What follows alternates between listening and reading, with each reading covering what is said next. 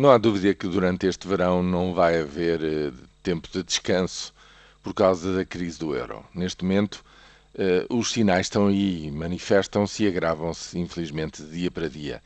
Em relação à Espanha, por exemplo, os, os juros uh, no mercado secundário vão se agravando, já estão próximos de, de 8% e parece cada vez mais claro. A imprensa internacional faz-se eco de movimentações discretas uh, ao nível europeu para uma intervenção a vários níveis. Em primeiro lugar, para baixar a tensão sobre a Espanha e a Itália com uma intervenção mais pronunciada do Banco Central Europeu, ou seja, com novos mecanismos não convencionais, portanto, não usuais, de redução de garantias que permitam eh, ao Banco Central Europeu eh, eh, fornecer meios financeiros mais abundantes aos países que o necessitarem. Isto por um lado. Por outro lado, fala-se insistentemente de um pacote geral, digamos, de apoio à Espanha,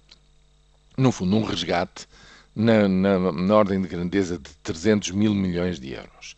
Seria, de uma só vez, o maior resgate de todos os que agora, até agora existiram, mas atenção, é preciso ver isso na sua importância relativa.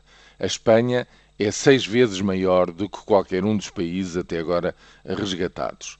Portanto, 300 mil milhões depois de, um, eh, portanto, esse, esse valor incluiria também o apoio à sua banca, que recordam-se estava estimada por vários especialistas em até 62 mil milhões, ou seja, estes 240 mil um, adicionais provavelmente têm muito a ver com as, as, regiões autonómicas.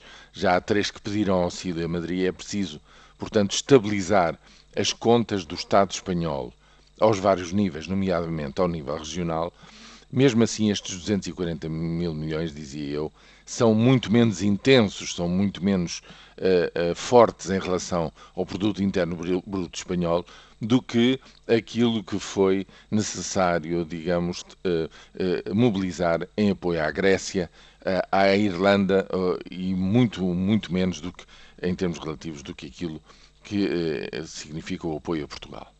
Mesmo assim, isso estamos num momento de extensão da crise.